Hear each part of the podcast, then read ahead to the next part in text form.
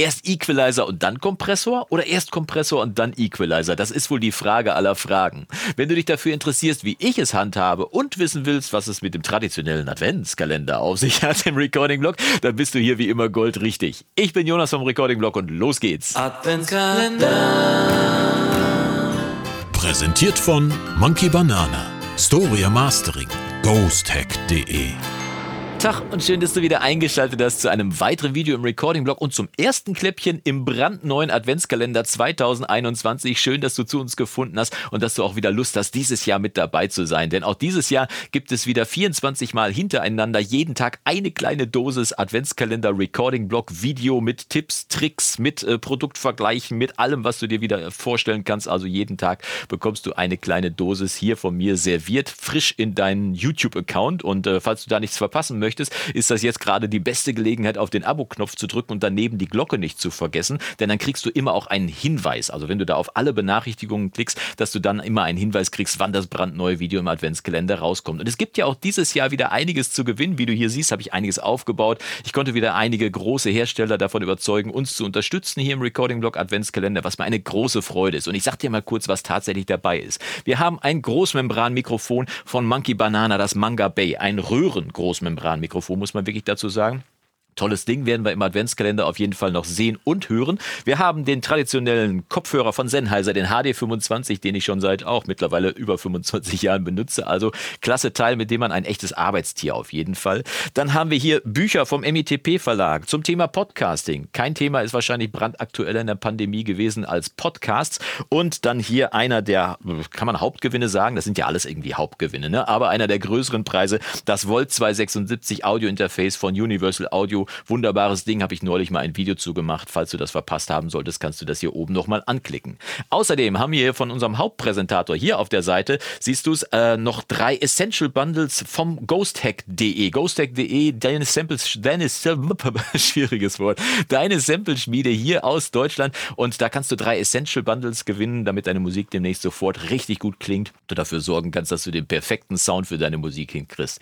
Ich persönlich lege noch zwei DAW-Versteher-Tasten Tassen obendrauf, mit denen du dann direkt deinen Kaffee morgens genießen kannst und an deine, äh, an deine vergangene Nacht denken kannst, zumindest wenn du sie mit Musik verbracht hast und mit Musik abmischen. Und wenn du dich fragen solltest, wie diese Tasse hier dazwischen gerutscht ist, die einfache Nähentasse, das ist eine Inspiration, denn meine Frau, meine Lieblingsfrau, die liebe Anna, betreibt einfachnähen.de und falls deine Frau auch nähen sollte oder gerne näht, dann ist das vielleicht als Inspiration zu verstehen, für dich doch mal auf einfachnähen.de nachzuschauen, ob du da vielleicht ein Weihnachtsgeschenk für sie findest. Nur kleiner Tipp von mir und kleine Sache im Bereich Eigenwerbung nennen wir das mal, wenn es ja in der Familie bleibt, auf jeden Fall. Wie kannst du teilnehmen am Gewinnspiel? Ganz einfach, indem du unter einem der Videos einen Kommentar schreibst. 24 Videos, kannst du 24 Kommentare schreiben und dann ist natürlich deine Gewinnchance auch ein bisschen höher, wenn du unter jedem Video einen Kommentar schreibst. Falls du auf die Idee kommen solltest, unter jedem Video 50 Kommentare zu schreiben, kann ich dir jetzt schon versichern, dass sich die Mühe nicht lohnt, denn unter jedem Video zählt in der Verlosung am 29. Äh, Dezember dann nur ein Kommentar. Du erhöhst also deine Gewinnchancen zwar durch einen Kommentar unter jedem Video, aber nicht mit mehreren Kommentaren unter jedem Video. Die Mühe kannst du dir also auf jeden Fall sparen. Und Auflösung und auch Einsendeschluss, Mitmachschluss müsste man, glaube ich, sagen, ist der 29. Dezember um 20.30 Uhr. Warum? Weil am 29. Dezember dann der große Livestream stattfindet, auch wieder traditionell zwischen den Tagen, wo wir dann hier im Prinzip das Verlosungsspiel, das Gewinnspiel auflösen und ich die glücklichen Gewinner dann jeweils bedenke mit dem ein oder anderen Gewinn. Also auf jeden Fall einiges dabei. Es lohnt sich auf jeden Fall dabei zu sein. Und äh, jetzt schauen wir aber nochmal auf die Frage, die ich gerade aufgeworfen habe. Ne? Erst Equalizer und dann Kompressor oder erst Kompressor und dann Equalizer? Ich handhabe es wie folgt. Ich mache Beides. Und zwar mit Blick auf die Funktion des Equalizers. Der Equalizer ist für mich hier entscheidend, denn ich benutze Equalizer zu zwei, äh, aus zwei Gründen. Einmal zum Reparieren und einmal, um damit den Sound zu färben.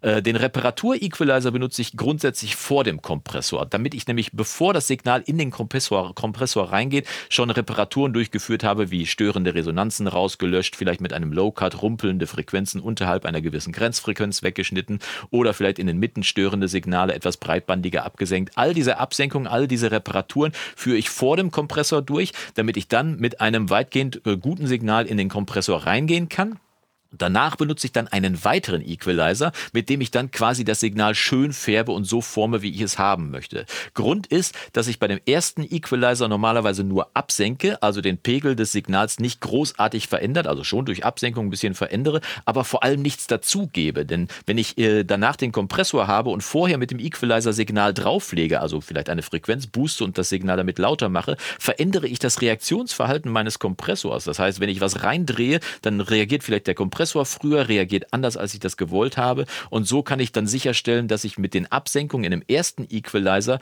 eben nicht das Grundverhalten meines Kompressors ändere, zumindest nicht zum Negativen. Das heißt, erst Equalizer zum Reparieren, dann Kompressor, um das Ganze zu komprimieren, manchmal auch zwei oder drei Kompressoren, jemals, je nachdem, was man vorhat, und dann ein Equalizer, um das Ganze vielleicht nochmal ein bisschen schön zu färben, ein bisschen Charakter reinzubringen und so weiter, wie ein Pultic Equalizer zum Beispiel. Aber das ist die Reihenfolge, wie ich sie verwende. Also ist die Antwort dieses Mal leider beides oder zum Glück beides. Es ist ja alles erlaubt. Alles ist erlaubt, was gut klingt und deswegen gibt es für dich vielleicht auch den einen oder anderen Weg, wie du damit umgehst. Und äh, wenn du magst, schreib's doch mal unten in die Kommentare. Dann hast du nämlich A am Gewinnspiel teilgenommen und B können wir von dir noch lernen, wie du es denn gerne handhabst. Ich wünsche dir jetzt viel Spaß bei den weiteren Videos im Adventskalender. Wir sehen uns morgen wieder und bis dahin hab eine gute Zeit, mach's gut und Yassou!